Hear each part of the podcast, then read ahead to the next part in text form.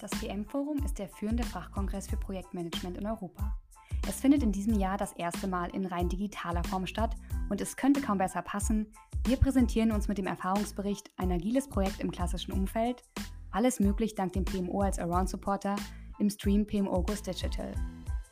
In unserer Auftaktfolge hatte ich Christian Warcliffe, Partner bei Assure Consulting, zu Gast. Heute spreche ich erneut mit ihm, um tiefer in die Materie des hybriden Projektmanagements einzusteigen. Wir sprechen unter anderem über typische Herausforderungen, mit denen Christian als Agile Coach im Rahmen von Transformationsprozessen zu tun hat.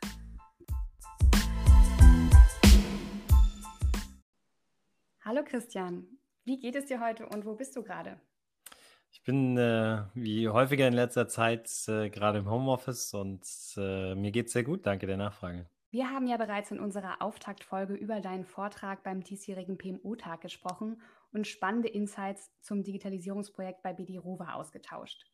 Du hast besonders hervorgehoben, dass das Projektteam beim Kunden von Beginn an Offenheit für neue Impulse, auch methodischer Natur, mitgebracht hat. Warum ist diese Offenheit so wichtig?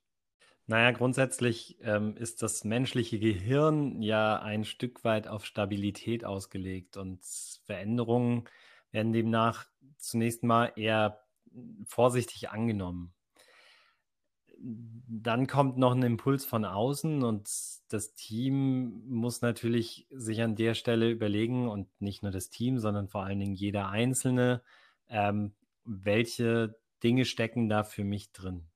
Gerade Agilität setzt dabei ja auf die Selbstverantwortung des Teams und damit eben auch auf die Selbstverantwortung von jedem Mitarbeiter.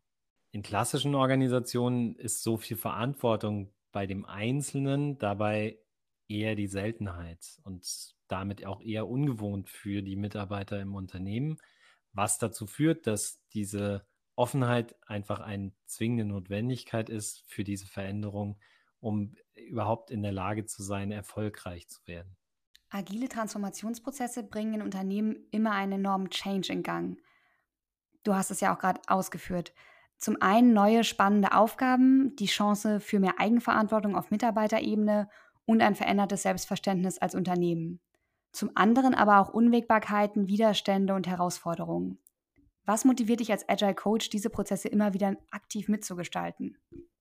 Naja, zunächst einmal Menschen und Projekte und damit letztlich auch Organisationen erfolgreich bzw. erfolgreich herzumachen. Was ich in der Frage eben schon erwähnt habe, diese Veränderung bei Menschen zu begleiten, Menschen dabei auch zur Seite zu stehen, auch für Fragen und für Herausforderungen, die sie so im Alltag haben. Das treibt mich an der Stelle an. In den ersten agilen Projekten im Unternehmen liegt immer ein besonderer Fokus. Man hat als Mitarbeiter in dem Projekt einen besonderen Fokus, weil die Kollegen einen fragen, wie ist das so und wie fühlt es sich an.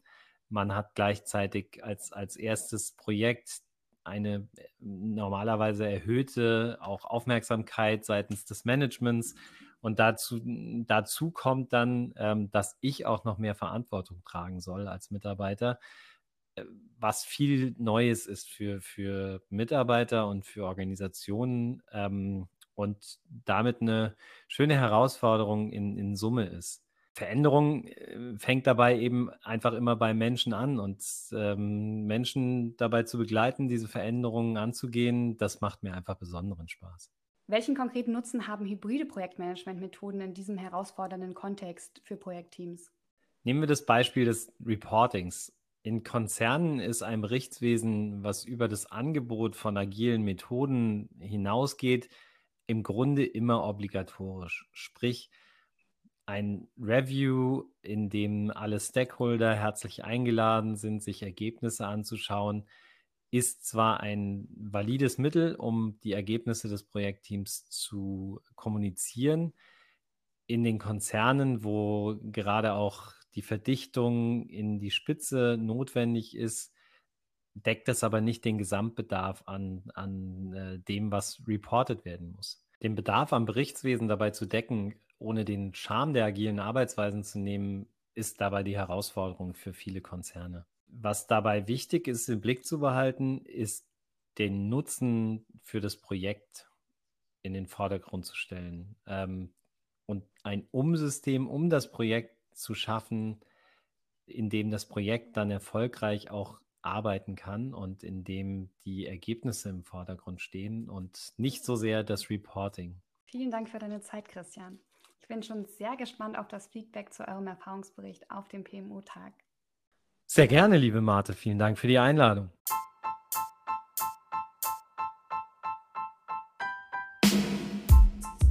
Sie haben Fragen, Anregungen, Kritik? Nutzen Sie die Kommentarfunktion auf LinkedIn oder nehmen Sie direkt mit Christian Rockcliffe Kontakt auf. Wir freuen uns auf Ihr Feedback.